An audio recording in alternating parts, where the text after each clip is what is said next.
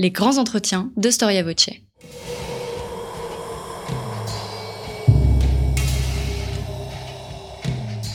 Une émission de la rédaction de Storia Voce.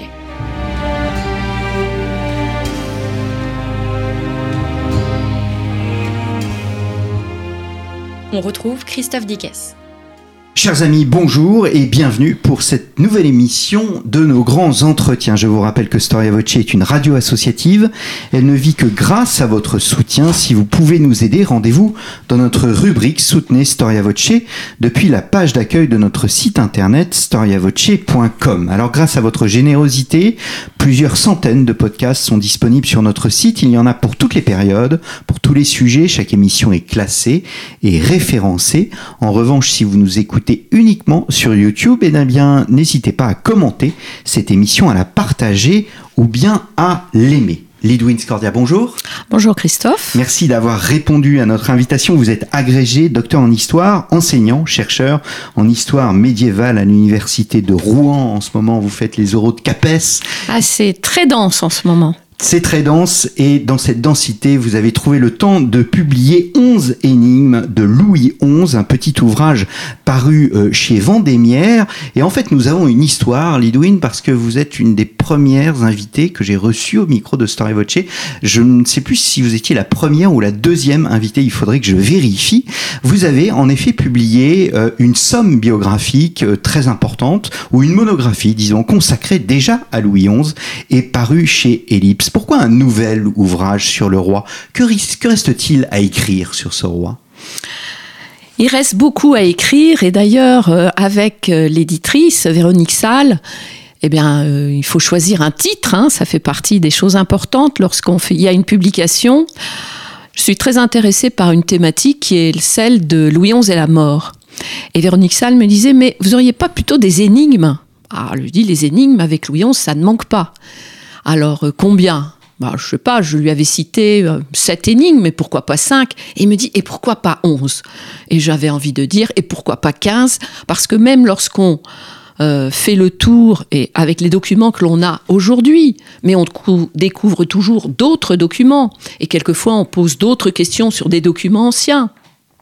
En fait, ça reste un personnage énigmatique. Et donc, elle a choisi ce titre qui accroche bien le lecteur, 11 énigmes le Louis XI. Je lui ai demandé d'enlever les 11 énigmes parce qu'il y en a plus que 11. Hmm.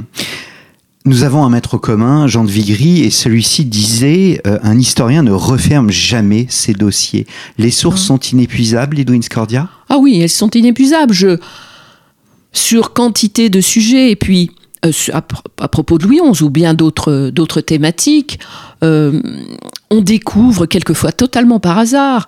J'étais il y a peu de temps dans des archives départementales en, en, France et on découvre un document bah, qui n'était pas catalogué. Parce que contrairement à ce que l'on pense, tout, tout n'est pas catalogué en ligne, puisque maintenant c'est comme ça souvent qu'on fait des recherches, on regarde on cherche par mots-clés, mais tout n'est pas catalogué. Et je vais quelquefois travailler, lorsque c'est possible, de traverser la Manche. À la British Library, il y a des fonds qui ne sont pas catalogués en ligne. Donc il faut aller à Londres, il faut prendre d'antiques volumes, et à ce moment-là, on peut trouver totalement par hasard, mais quelquefois c'est parce qu'on travaille beaucoup et que la chance accompagne le travail, on trouve des documents bah, qu'on n'aurait pas pu trouver autrement. Ça m'est arrivé il y a encore il y a un an. Hum, hum. Donc le digital ne suffit pas, il faut encore aller dans les bibliothèques. Heureusement, c'est même un plaisir, je pense, pour tous les chercheurs. Euh, le, le digital rend d'énormes services, mais il n'est pas tout.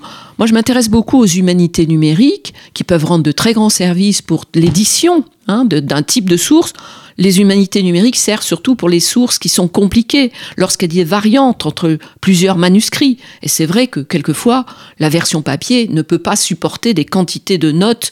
Il n'y a plus de texte, il n'y a plus que des notes. Alors que le numérique peut rendre ce service.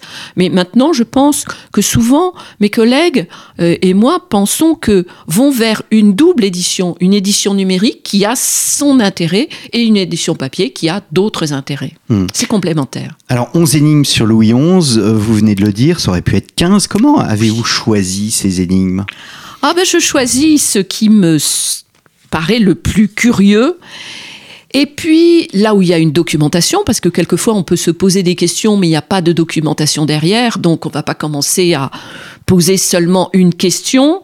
Euh, tous les, les 11 sont vraiment documentés, et je pense qu'il y en a certains qui, certaines énigmes qui auront des suites. Je prendrai ça sous d'autres formes, peut-être par un, avec un essai sur certaines thématiques. Je m'intéresse quand même pas mal à la spiritualité de Louis XI, qui est si étrange, puisque ce roi qu'on dit à son époque superstitieux est un roi qui a une spiritualité. Donc on est à la fin du XVe siècle. Euh, il y a des relations avec la papauté qui ne peuvent plus être les mêmes après le grand schisme et toute cette période-là. Et il y a ce qu'on appelle la dévotion moderna qui existe, qui est une espèce d'aspiration à une spiritualité peut-être plus individuelle, peut-être moins en lien avec le clergé. Je pense que Louis XI s'inscrit dans ce contexte-là il a quand même une conception de, des clercs et en particulier des évêques qui ressemble assez à celle de Napoléon. Si on veut faire une comparaison un petit peu osée, euh, les évêques doivent être euh, à la botte. Hmm. Alors nous reviendrons sur l'aspect religieux qui est effectivement fondamental. Euh, je reviens d'un point de vue général sur les 11 énigmes. Ce sont des questions historiographiques débattues ou au contraire, est-ce que ce sont des légendes que vous avez souhaité corriger ou bien les deux? Alors il y a les deux.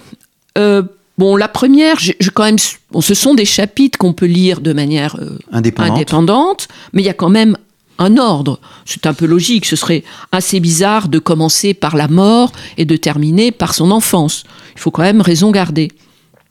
Mais c'est vrai que cette euh, histoire, si je prends la première énigme, qui est celle de Louis XI a-t-il tué son père, Charles VII, le roi Charles VII, ben, c'est une accusation qui date du XVe siècle. Et depuis le XVe siècle. Donc de son vivant. De son vivant, il y a des bruits, des rumeurs qui courent sur la disparition de Charles VII et comme il était en très mauvaise relation avec le, avec le dauphin Louis, pourquoi? Il y a beaucoup d'accusations d'empoisonnement, parce que l'empoisonnement étant invisible, il est partout, il est nulle part. Mais si je prends par exemple le cas de l'énigme 6, Louis XI était-il misogyne? Il est évident que ce n'est pas du tout une question qui, était posée au XVe siècle. C'est une question qui est posée euh, au XXe et même au début du XXIe siècle. Ça n'intéresse personne au XVe siècle de se demander si Louis XI a une détestation des femmes. C'est parce que l'historiographie aujourd'hui se penche sur l'histoire des femmes, du genre, etc. Tout à fait. Et je trouve que c'est une question qui n'est pas, euh, qui n'est pas vaine. C'est pas une, une, question rhétorique, si vous voulez. Euh, bon, sa mère, Marie d'Anjou, la maîtresse de son père, Agnès Sorel, le, ses deux épouses, la Marguerite d'Écosse, ou bien Charlotte de Savoie, qui, a, qui est la mère de, du futur Charles VIII, et puis, et puis ses filles, Anne de Beaujeu et Jeanne. Il y avait comme ça euh, tout une, un entourage de, de princesses. Euh, il était intéressant de se demander comment il, euh, quelle attitude il avait avec ses, ses parentes, mères, euh, fille ou femme. Hmm. Alors, je, viens, je reste là encore toujours dans le général. Euh, Louis XI, c'est un personnage complexe et c'est cette complexité au fond qui nous interroge. C'est un des rois les plus complexes de l'histoire de la monarchie. Ah oui, je pense que euh, des histoires de Louis XI, il y en a depuis le XVe siècle et il y en aura toujours. C'est un personnage qui est qui intrigue son époque. C'est un personnage qui lui-même est très écartelé entre une extrême intelligence et une extrême aussi instabilité de caractère. Euh, il est double. Hein. On parle quelquefois d'un roi qui est Janus, hein, double face.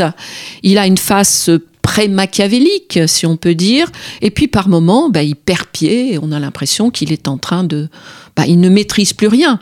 On a fait de lui au XIXe siècle un roi qui réussit tout. C'est un roi qui a beaucoup raté. Mais il a vécu quelquefois plus longtemps que ses adversaires. Et puis il avait certaines idées, certains buts.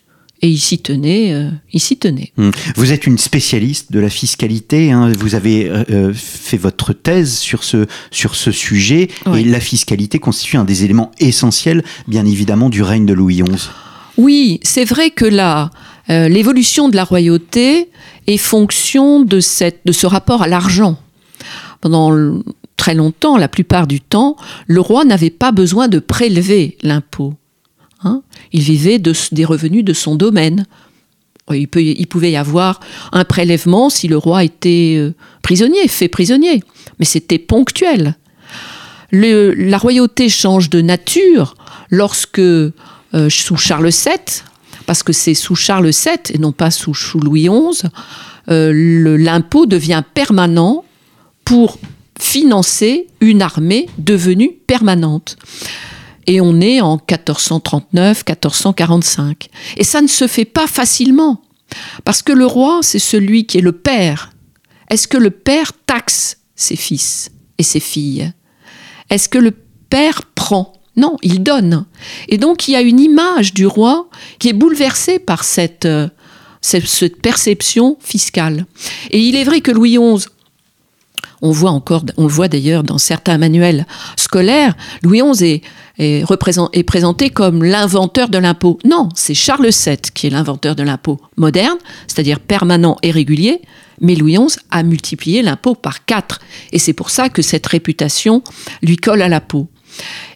Il est vrai que pour Louis XI, l'argent est, une, est le nerf Hmm. de la politique. On, on y reviendra. Et à sa mort, eh bien, ce, euh, enfin, non pas celui qui va le succéder, mais son entourage va baisser Ah l'impôt ben, de non, mais les 25%. Les gens n'en peuvent plus. Hmm. La population n'en peut, n'en peut plus. Mais le roi tenait et ben, les populations attendaient la mort parce qu'ils savaient que de, on ne pourrait pas obtenir de, de baisse de l'impôt. Alors ils attendaient que, ben, que le roi meure. Hmm. Alors, de toutes les questions que vous posez, de toutes les énigmes que vous posez, j'en ai retenu plusieurs pour cette émission. La plus fascinante, si je puis me permettre, de mon point de vue, euh, c'est la question de la modernité de Louis XI. Louis XI était-il un moderne avant tout le monde, mieux un précurseur? Alors ça, ce sont vraiment des questions qu'on se pose euh, très très longtemps après.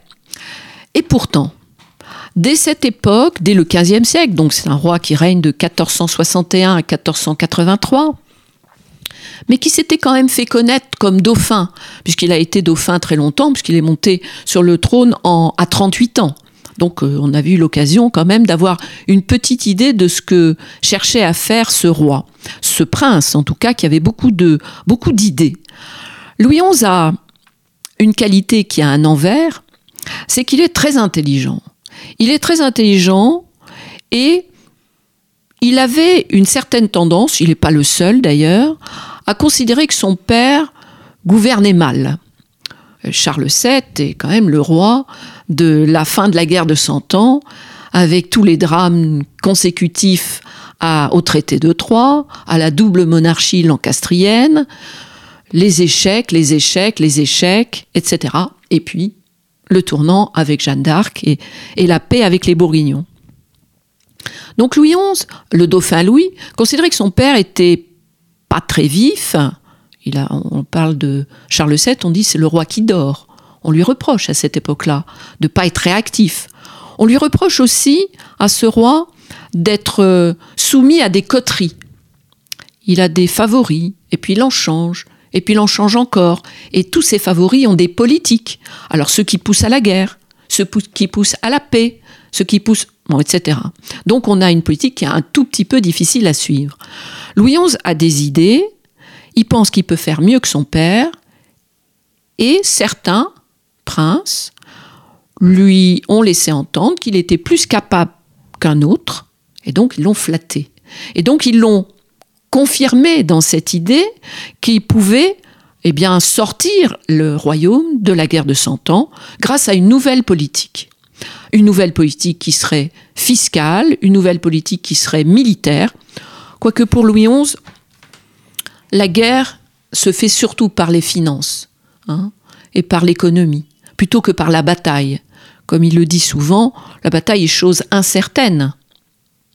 Une bataille, chacun est bien placé, chacun a pris ses positions, mais il y a tant de paramètres que la bataille peut tourner tout à fait à l'envers de ce qui était espéré.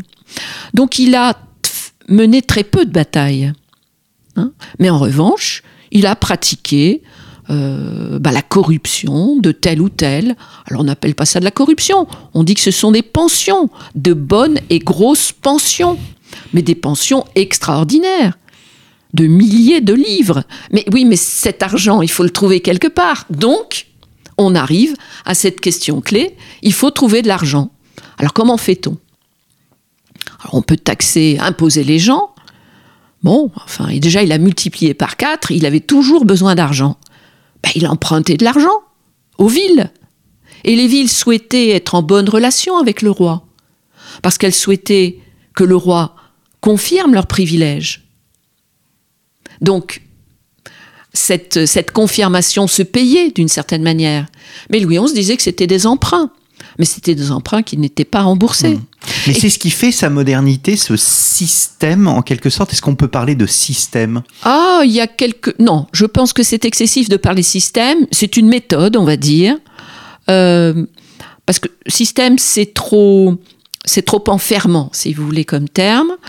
Euh, il n'empêche que il est persuadé, mais peut-être euh, est-ce juste compte tenu du contexte, que l'argent peut acheter, peut permettre de délier beaucoup de situations compliquées. Mais il l'a fait. Il a obtenu la trêve, une, un armistice avec l'Angleterre en 1475, avec le roi Édouard IV, qui était quand même, c'était très, qui n'avait pas signé de paix. La, guerre de Cent Ans n'a jamais été conclue hmm. hein, par un traité de paix il a, il a arrosé littéralement euh, le roi Édouard IV d'Angleterre, de même qu'il a arrosé son bon oncle maternel, René d'Anjou, et qu'il a réussi à attraper la Provence, l'Anjou, le Maine, etc.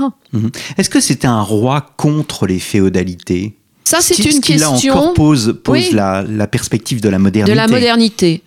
Euh, Charles VII a de très mauvaises relations lui aussi avec euh, les féodaux et, Louis IX, euh, bien longtemps avant, deux siècles avant, a eu beaucoup de problèmes lorsqu'il est devenu roi très jeune avec sa mère, Blanche de Castille, avec les féodaux. C'est un peu une logique, c'est une vieille histoire, que les seigneurs jouent leur partie et le roi joue la sienne. Alors, est-ce que Louis XI est, est celui qui a abattu les féodaux euh, ça a tellement plu aux historiens de la Troisième République qui c'est pour ça qu'ils aimaient ce roi, qui bien que roi avait abattu les princes. Il les a peut-être pas mal abattus politiquement, il ne les a pas abattus économiquement. Hmm. Hein? C'est quand même un système de seigneurie qui perdure jusqu'à la Révolution. Mais c'est vrai que Louis XI euh, maltraite les grands princes et tout à l'heure, vous parliez de, système. Il a utilisé des procès pour euh, écarter, condamner certains princes très éminents, en particulier Jacques euh, d'Armagnac du de Nemours, qui était quand même très prince de sang. Et il a, ce prince a été un traître, il a trahi en permanence, il s'est repenti, il a recommencé. Enfin bon, il n'y avait aucun doute sur la réalité de la trahison et il a été condamné à mort. Mais qu'attend-on d'un roi? Qu'il soit juste, qu'il condamne les méchants et récompense les bons. Mais on attend aussi d'un roi qu'il pardonne, qu'il gracie. La grâce est quand même un élément très important dans le, pouvoir royal, et Louis XI n'a pas gracié hmm. ce prince. Et ça a choqué. Qu'il soit condamné n'a pas choqué, mais qu'il ne le gracie pas, c'était inquiétant. Mhm. Alors justement, ce qui m'a étonné euh, dans ma lecture, c'est de voir que, au fond, c'est un roi, vous l'avez déjà dit, aux capacités étonnantes, très intelligent. Mm. Or, ces capacités, alors qu'elles pourraient réjouir, on pourrait se sentir en sécurité euh, grâce à un roi intelligent, eh bien, elles font peur, ces capacités. Tout à fait. Je crois que le mot de peur n'est vraiment pas trop fort. Ça fait peur. Est-ce qu'on veut vraiment qu'un roi ne soit pas intelligent? C'est pas ça. Un roi, c'est celui qui doit savoir s'entourer de conseillers. On appellerait ça des experts, hein mais on pourrait dire aussi des conseillers, le terme est encore utilisé maintenant. Mais Louis XI, d'une certaine manière, n'a pas besoin de conseiller. Il a des commissaires, c'est-à-dire les gens qu'il envoie pour telle, telle, telle mission. Il est critiqué, certains ont dit que le, conseil du roi tient sur un, cheval, un seul cheval. Ben oui, le conseil du roi, c'est le roi. Mais non, le roi doit savoir écouter les conseillers qui ont l'expérience, qui sont peut-être plus âgés, qui ont vu beaucoup de choses, qui ont des compétences, des domaines de compétences divers. Et ensuite, le roi décide. Louis XI décide. Ça, attention, il a des commissaires, il a beaucoup d'espions aussi. Il a beaucoup de... C'est quand même un homme qui a fasciné parce qu'il y avait énormément de gens qui travaillaient pour lui. Il y a une obsession du contrôle? Il y a une obsession de l'information il veut être informé. Il pense que l'information est une clé du gouvernement. Il peut pas vraiment considérer que c'est une erreur. Il veut être informé de toutes sortes de manières.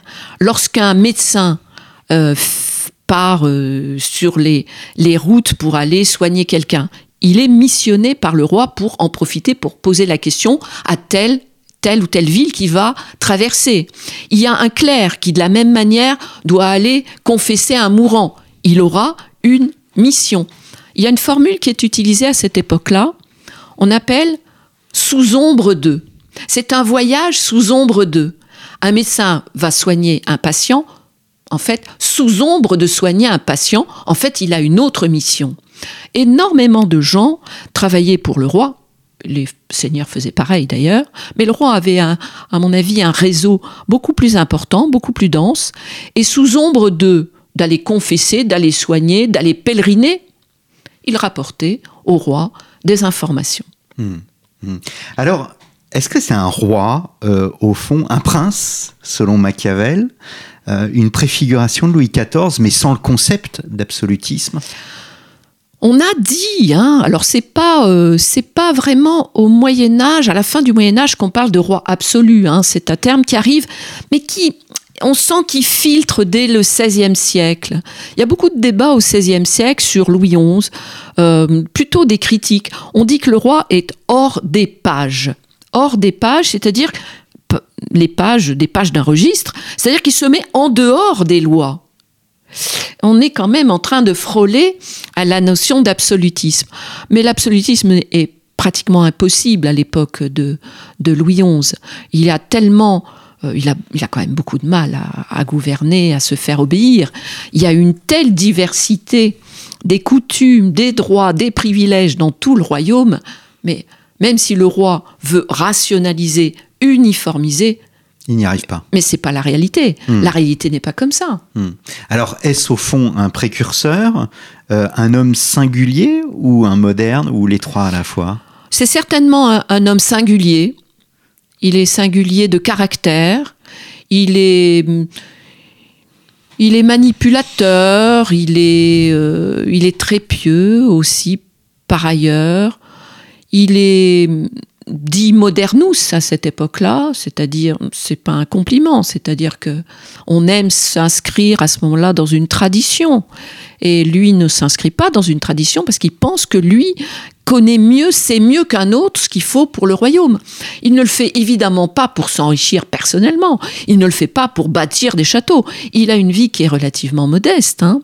C'est pas du tout un homme qui dépense pour, euh, je ne sais pas, pour lui, pour la cour. Il n'y a pas de cour. Quasiment pas de cour. Il peut pas y en avoir. Il est tout le temps en chemin. Il est en chemin en train de courir à, pour euh, régler tel problème ici, tel autre là. Il veut être là. Il, et là, sous ombre de pèlerinage, il va beaucoup en Anjou parce que ben, il s'intéresse évidemment à l'héritage de son oncle, le hmm. roi René.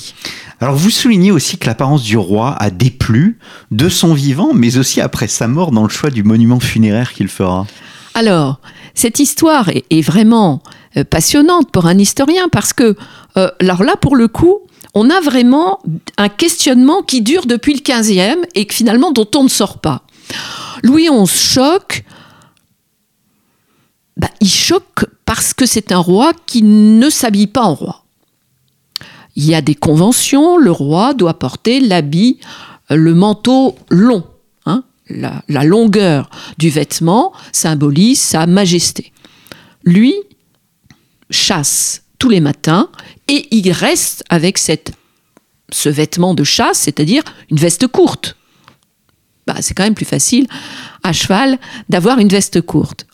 Mais quand on fait attention, on s'aperçoit que lorsqu'il était dauphin, et qu'il était, euh, il avait toujours des problèmes d'argent parce que son père lui avait un peu coupé les vivres, donc il- là, il faisait de grandes dépenses de tissus, en particulier de velours, qui est un tissu qui est très prisé à cette époque-là, très précieux, parce qu'il veut montrer qui il est par la magnificence de son vêtement.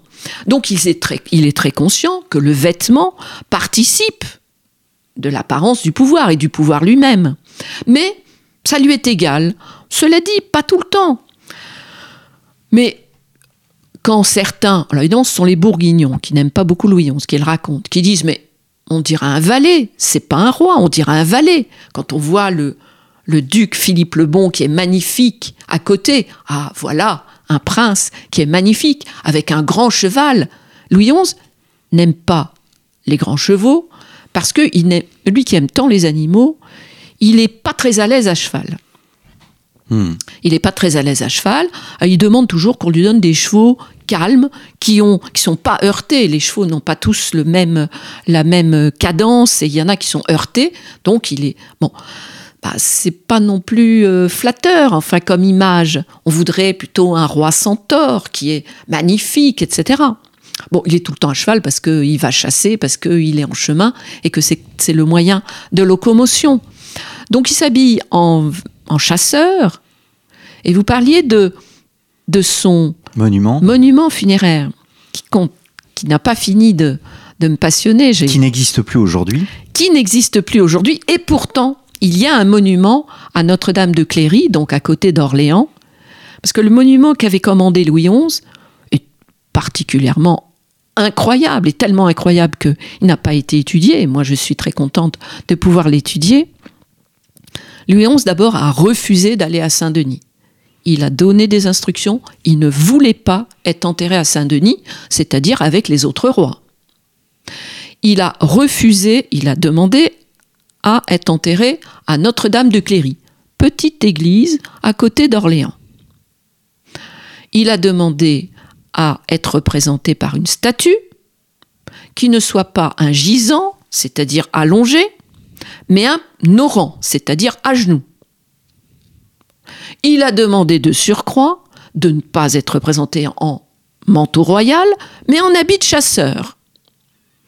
Et si on veut couronner le tout, mais on pourrait continuer parce que la liste est incroyable, de transgression de la tradition, il a demandé à ce que ce monument soit, cette statue, soit en bronze doré et non pas en marbre. Ça fait pas le même effet, le marbre et le bronze doré. Bref, on a toute une série de, de ruptures avec la tradition. On, a les croquis, on a les commandes, comme il est très très très méticuleux, il veut que la longueur du corps de chasse qu'on a représenté soit plus courte, soit mise à l'épaule, soit mise dans le dos. Enfin, c'est incroyable. On se demande à quoi ça rime, à quoi ça rime, à quoi ça mène. Évidemment, ça, ce sont des questions pour un chercheur, c'est très amusant. Mais malheureusement, ce- ce- cette statue a été fondue au moment des, guerres de religion. Et donc, il n'y a plus de statue. Mais Louis XIII a voulu qu'on reconstruise une statue. Mais alors, malheureusement, euh, c'est plus du tout le, vœu royal. C'est la statue qui se trouve encore aujourd'hui à, Notre-Dame de Cléry et qui, en plus, a été très fortement restaurée au 19e. Alors, on a un Louis XI qui a une, frise, une fraise autour du cou, un peu comme la, comme la couverture du, du livre. C'est une couverture qui est très amusante, parce que c'est un Louis XI vu par le 19e avec une frise, une frise qui fait quand même très, très Médicis. Hein On n'est quand même pas tout à fait dans la même, la même mode. Bon, c'est un détail. Et donc, ce monument est intéressant dans l'histoire de l'architecture, mais ça n'a aucun rapport avec le, vœu royal. Et là, je suis en train de travailler avec des ingénieurs qui euh, travaillent sur la, la 3D et la reconstitution virtuelle à la reconstitution justement virtuelle de la statue funéraire voulue par Louis XI. Hmm. Alors, est-ce que cette simplicité, euh, cette indifférence aux apparences euh, est le signe de quoi, au fond D'une désinvolture ou bien d'une humilité? Je pense que c'est surtout une question de temps. C'est un homme pressé. Louis XI est un homme pressé qui s'occupe de tout. hein. tout l'intéresse. Il est capable de beaucoup de choses et ça prend beaucoup de temps. hein, de, de changer de vêtements, de respecter une certaine, de, toute une série de conventions. Ça prend du temps.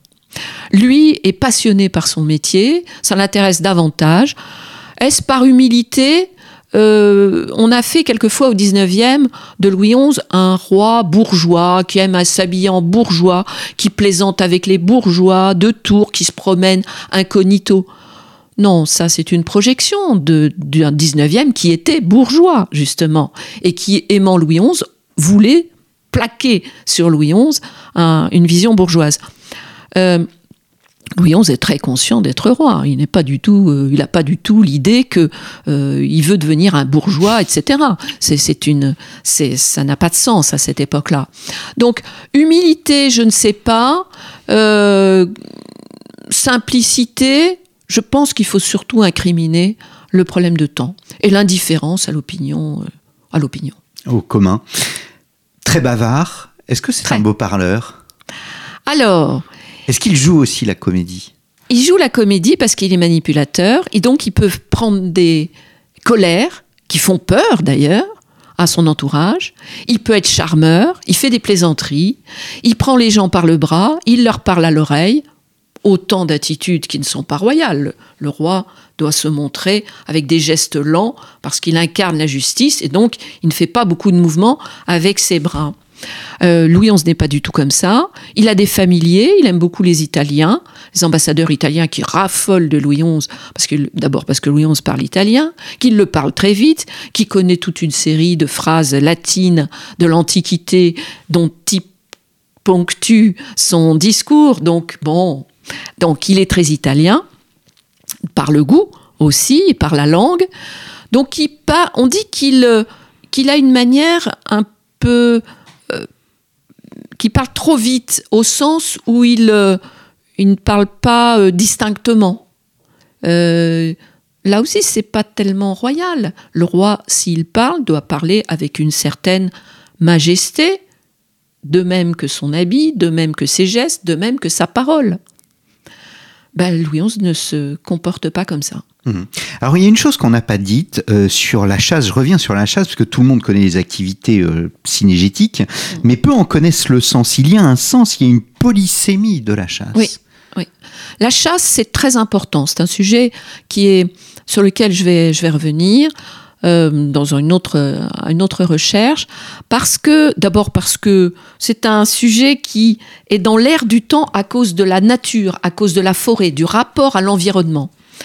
Alors Louis XI est un roi qui chasse, par goût certainement, même on pourrait dire par passion. Il chasse tous les matins, vraiment tous les matins. Donc c'est vraiment important. Son itinéraire est ponctué par les belles forêts giboyeuses. Ça fait partie de son calendrier. Mais l'insistance sur la chasse est telle qu'il y a un autre sens. Et il y a même d'autres sens. Vous parliez de polysémie. Un roi qui chasse, c'est un roi qui n'est pas en guerre, puisque la chasse est l'exercice de la guerre. Lorsque un pays est en guerre, plus personne ne chasse, puisque les nobles sont à la guerre. Donc le fait de chasser en permanence est le signe de la pacification du royaume. Le royaume est en paix. Ça, c'est un sens très important, un sens politique. Donc il a le goût de la chasse, certainement, mais c'est aussi un moyen de montrer que son pays, que son royaume est en paix. C'est aussi un moyen de maîtriser un territoire, et peut-être justement vis-à-vis de ses féodaux. Et Louis XI fera l'erreur. Est-ce une erreur? En tout cas, c'est ce qui, c'était très volon, c'était très concerté. Il interdit la chasse aux nobles, alors que les nobles doivent, enfin, ça fait partie de leur exercice de la guerre justement. Il leur interdit parce qu'il veut accaparer seul le roi peut chasser ou peut donner comme privilège le privilège de chasser à tel ou tel. Mais on pourrait continuer. La chasse, depuis toujours, c'est le a un sens qui est religieux également. Quand on chasse le sanglier, on chasse le diable, la bête noire, le diable. Que le roi chasse le diable, bah, ce n'est pas une mauvaise chose. Et Au le contraire. Alors le cerf, c'est une quête. Le cerf est une image du Christ dans les légendes de Saint Hubert. Donc chasser le diable et le sanglier noir et rechercher comme une quête le cerf, c'est tout à fait compatible. Alors vous avez édité euh, le livre des trois âges euh, de Pierre Chouanet. Pierre Chouanet est donc un contemporain de, de- de Louis XI qui écrive euh, vers la fin de la vie de, de Louis XI. Oui. Il y a de nombreuses illustrations. Je renvoie nos, nos auditeurs euh, au site internet. Vous verrez la référence de cet ouvrage qui a reçu, si mes souvenirs sont bons, le prix Province 2010. Oui. Que nous disent ces images? Alors c'est un livre qui est écrit par le médecin et astrologue du roi, Pierre Chouanet, dont vous parliez. Et le roi est en 1483, puisqu'on est en 1483, le roi est quand même en assez mauvaise santé. Il est, il est extrêmement inquiet, à juste titre, parce que son fils est encore très jeune. Et il veut, il veut absolument essayer de bah, vivre, vivre encore un petit peu pour que son fils se consolide sa santé, puisqu'il a une santé qui n'est pas excellente et puis qu'il puisse eh bien, euh, dépasser l'âge de 13 ans et si possible 14 et plus. Parce que Louis XI est quand même très conscient qu'il a indisposé un très grand nombre de princes et qu'il a beaucoup d'ennemis et que dès qu'il dès qu'il va mourir, eh bien, ses ennemis vont relever la tête, forcément. Et ils vont relever la tête face à un jeune prince, Charles, le futur Charles VIII, qui effectivement, étant né en 1470, a tout juste 13 ans, qui est donc très jeune. Alors il a peut-être l'âge de la majorité, selon la loi royale, mais à 13 ans, il est encore très jeune. Et donc Louis XI est très inquiet de ça, il, est très affaibli, bon, il a encore euh, sa tête, mais il est quand même très affaibli. Donc il se met à l'écart, il ne veut plus qu'on le voie. Et c'est vrai que son médecin, Pierre Chouanet, ainsi que l'artiste, euh, qui- auquel euh, il a fait a- appel pour les enluminures, qui s'appelle le maître de l'échevinage de Rouen, parce que Chouanet est un Normand, un Rouennais même, précisément. Il y a une série de 12 miniatures absolument somptueuses, que vous commentez donc dans que le je livre commente, et dont quatre sont consacrées à la chasse. à la chasse. Alors c'est un moyen, Louis XI ne peut plus chasser à cette époque-là, trop, trop faible. Mais c'est un moyen pour lui de flatter le goût du roi pour la chasse, et c'est un moyen pour lui de faire le bilan positif du règne. Le royaume est en paix, puisque on chasse. Hum, hum. Donc c'est un- c'est l'éloge absolument manifeste de, du bilan du règne. Alors, est-ce que c'était parce que vous évoquez son fils euh, Est-ce que euh, la relation avec son fils a été euh, difficile? Est-ce que ça a été un mauvais père? On a parlé de son père, donc et du fait qu'il ait été un mauvais fils. Est-ce qu'il était aussi un mauvais père? Bah, c'est un père inquiet. C'est un père inquiet. il n'a qu'un fils. Il n'a qu'un fils, Charles, né en 1470. Et ce fils, c'est pas très bien portant. Et donc, il le met à l'écart de tous les contaminations, on connaît ça. Il le confine à Amboise. Il ne va pratiquement jamais le voir parce qu'il n'a absolument pas le temps. Il lui interdit de sortir parce qu'il a peur qu'il prenne froid, et l'enfant prend froid tout le temps. L'enfant aimerait apprendre la chasse, parce que c'est l'exercice de la guerre, comme on l'a dit. Il lui interdit de chasser. Euh, il ne veut pas qu'il apprenne le latin, parce qu'il faut pas trop le fatiguer. Euh, c'est une enfance qui n'est pas... C'est un trop plein de d'attention Hmm. et qui finit par aboutir à un enfermement. Ce qui est intéressant, c'est qu'au XVe siècle, ça laisse assez indifférent. Euh, Il y a une indifférence documentaire. Au XIXe, ça va être la passion. On va dire, Oh, ce fils voulait être aimé, il voulait que son papa le prenne sur ses genoux et l'embrasse, et le roi, l'universel règne, n'en faisait rien, quel méchant papa, etc. Euh, là aussi, c'est un contresens. le, le problème de Louis XI avec son fils, c'est qu'il veut que ce fils survive. Il pense qu'en l'enfermant dans du coton, ça va lui permettre de survivre. Bah, il a eu finalement raison. Le fils a survécu. En 1483, Charles devient Charles VIII. Bon, il se trouve qu'il va mourir très jeune en 1498, mais bon, voilà. Donc il le protégeait, protégeait, protégeait, ne voulait pas le fatiguer, ni physiquement, ni intellectuellement. Mais il faut voir le nombre de lettres que Louis XI adresse à, au médecin du dauphin, au gouverneur du dauphin, il s'en inquiète tout le temps. Est-ce qu'on lui a donné, est-ce qu'il a de la fièvre? Est-ce que la fièvre a baissé? Est-ce qu'on lui a, est-ce qu'il a les vêtements qu'il faut? Est-ce qu'il a la couverture bien chaude pour la nuit? Il n'y a aucune indifférence de Louis XI. Hmm. Alors, vous avez mis 40 euh, minutes pour utiliser l'expression universelle à règne. D'où vient cette expression? Alors cette expression, et là aussi je pense qu'il y a encore des choses à faire, et comme vous disiez, hein, on ne ferme jamais ces dossiers. L'universel la reine, d'abord, c'est une formule, une métaphore qui vient des Bourguignons, donc qui sont les ennemis. Hein, c'est le, c'est le duché de Bourgogne avec Philippe le Bon et surtout Charles le Téméraire, qui sont à l'origine de cette métaphore. Le duc de Bourgogne étant comparé à un lion, c'est plutôt flatteur, comme roi des animaux, et le roi de France étant comparé à une universelle araignée. On dit alors araigne. L'image, je pense qu'on peut le dire, n'est pas très flatteuse. Hein.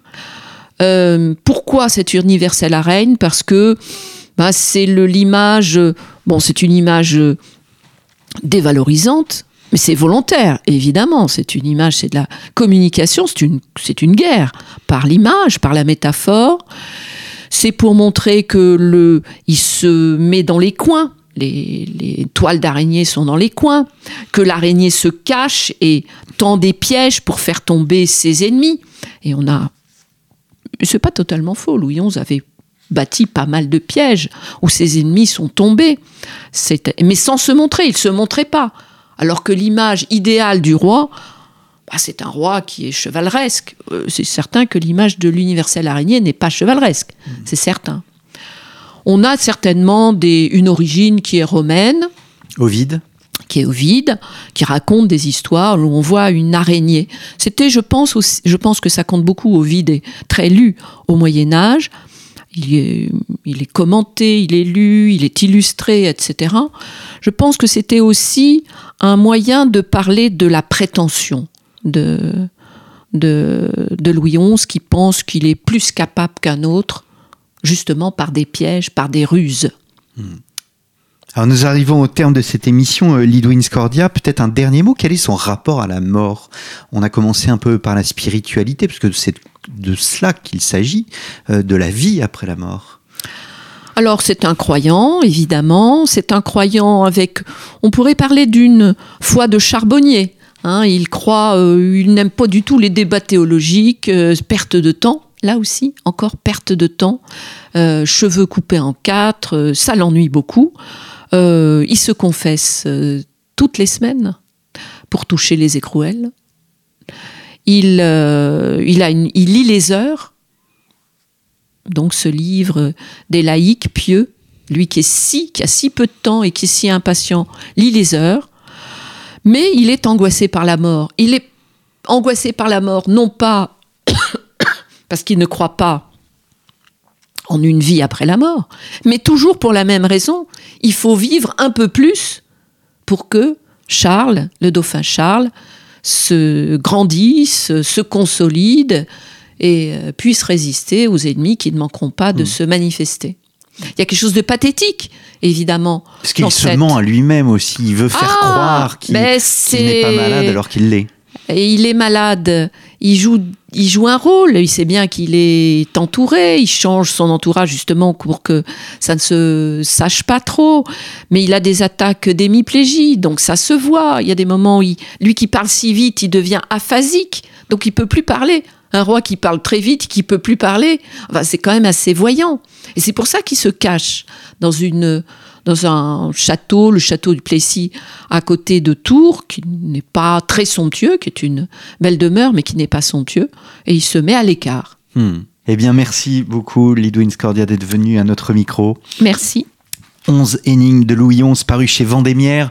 Et si vous le souhaitez, vous pouvez euh, réécouter l'émission, euh, une des toutes premières enregistrées, donc consacrée à Louis XI, euh, à la suite de la parution de votre livre, beaucoup plus important, la monographie consacrée. Il y a six ans. Il y a six ans à Louis XI, paru chez Ellipse. Il me reste à vous remercier, chers auditeurs, chères auditrices, pour votre fidélité et je vous donne rendez-vous la semaine prochaine pour un nouveau numéro de nos grands entretiens. Merci à vous et très bonne semaine.